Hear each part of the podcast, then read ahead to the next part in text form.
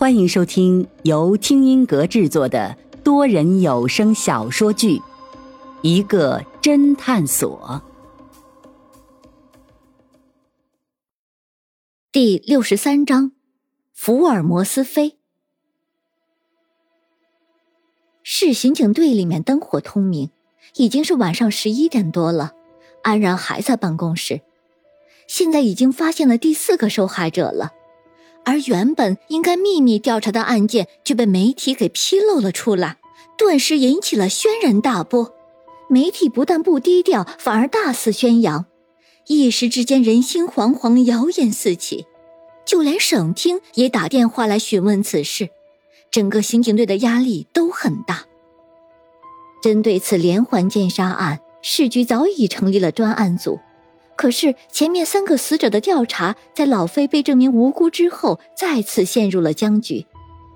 为此，局长特地再次抽调市局其他精英加入专案组，凌霜就是在这个时候进组的。而安然被任命这次专案组的组长，可以说既是机遇也是挑战。一旦安然顺利破案，那对他的履历就是非常光彩的一笔，升任为队长也是指日可待。可是，一旦陷入僵局，甚至短时间内没有破案，那不光安然的前途一片渺茫，整个刑警队也会背上无能的骂名。当然，最重要的一点就是，一定要尽快破案，才能阻止凶手再次杀人。第四个死者名叫庄蕊，是艺术学院大四级的学生，死亡原因是窒息。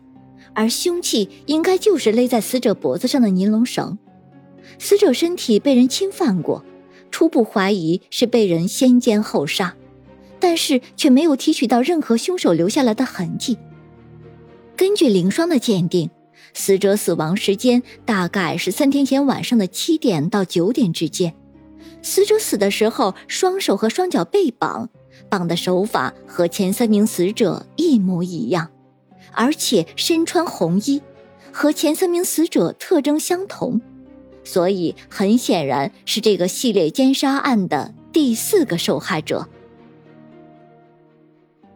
接下来就是对庄蕊的社会关系的调查。庄蕊在艺术学院是表演系的系花，她前男友张涵在学校名气更大，是个才子，还拥有一批的女粉丝。两个人谈恋爱的时候可谓是郎才女貌，不知嫉妒死了多少张涵的女粉丝。可是不知道为什么，前一段日子庄蕊突然就劈腿了隔壁技术学院的李文旭。这个李文旭是个富二代，家里很有钱，但是学习成绩却很差。虽然通过关系上了大专，但是在校期间仍旧不学无术。整天和一些社会人士鬼混，本人打扮的就像个小混混。庄蕊劈腿李文旭之后，却一直隐藏他们两人的关系，也就是在很长一段时间里，他是脚踏两只船。就在前不久，他和李文旭约会被张涵的女粉丝给发现了，结果事情败露，当时事情闹得很大，张涵的女粉丝非常悲愤。甚至在网上征集签名，要求庄蕊滚出艺术学院。安然手里分别拿着张涵的照片和李文旭的照片，两个人的风格果然大相径庭。张涵一看就是那种饱读诗书、有点书生气的大帅哥，而李文旭一看就是那种嚣张的富二代，而且如果没有钱的话，就是个标准的街头小混混。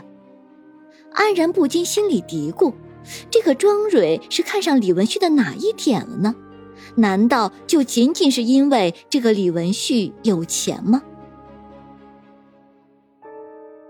警方当然第一时间调查了张涵和李文旭，但是张涵和李文旭都提供了强有力的不在场证明，也就是说，排除了两个人的作案嫌疑。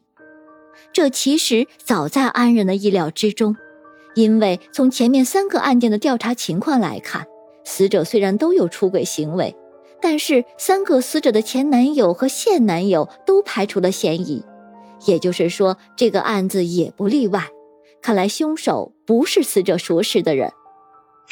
正当安然陷入沉思，接下来调查该怎么办的时候，电话突然响了，然后电话里就传来了江靖宇激动的声音：“安然，找到那个家伙了。”原来，针对这个案件最让人奇怪的地方，就是庄蕊为何会大晚上的跑到香堤岭上去？那里人烟稀少，晚上更是阴森恐怖。但是庄蕊一个女孩子却不但不害怕，反而孤身一人跑了过去。从监控的录像看来，庄蕊确实是直接打车去的，没有被人绑架。警方也找到了当时的出租车司机，司机也有印象。庄蕊上车就直接说了目的地。当时到了香堤路的路口，庄蕊就下了车。司机就因为这个地方偏僻，还好心的提醒了一下庄蕊。庄蕊却让他少管闲事。安然断定，庄蕊晚上跑到那里去，一定是和人约好的，说明庄蕊一定是在等人。如果找到那个人，那就有可能真相大白了。可惜，显然凶手也注意到了这一点。把庄蕊的手机摔得粉碎，但是警方调查了庄蕊的通话记录和短信，却也没有发现有陌生电话和短信约庄蕊出来。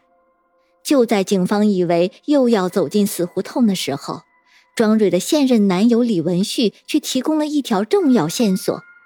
原来，虽然庄蕊的通话记录没有异常，但是李文旭的 QQ 却有一个陌生人加了他。那个人的网名叫福尔摩斯飞。那个人上来就跟李文旭说了一堆奇怪的话，反正就是警告李文旭最近老实点他的黑历史他是一清二楚。如果发现李文旭再滋扰女学生，就把他的黑历史爆料出来。一开始李文旭根本没有把这个当回事儿，以为是谁的恶作剧。可是昨天庄瑞出事之后。他无意中翻了和这个福尔摩斯飞的聊天记录，才突然发现后面有几段聊天消息不是他发的，也就是说，有人用他的号和对方聊天了。而聊天的记录如下：在不在？在呀，怎么？我的黑历史，我打算用钱买回来，你开个价吧。哦，好啊，你给我一万块。我就把黑历史删除。妈的，万一你是骗我的呢？我可以先给你看看。那发过来。哼，那么容易让你看到多没意思。我和你玩个游戏，我把东西放在一个地方，你自己去拿，你敢不敢？老子怎么不敢？你说地方吧。好啊，我把东西放在这里，你自己去拿吧。紧接着，福尔摩斯飞发了一个地图坐标过来。妈的，你这个地方不是香堤岭吗？这么偏，你他妈的不会是捉弄我吧？害怕了就直说，装怂的软蛋！妈的，你给老子等着，我这就过去拿，你最好不要骗我。然后后面就不再有回复了。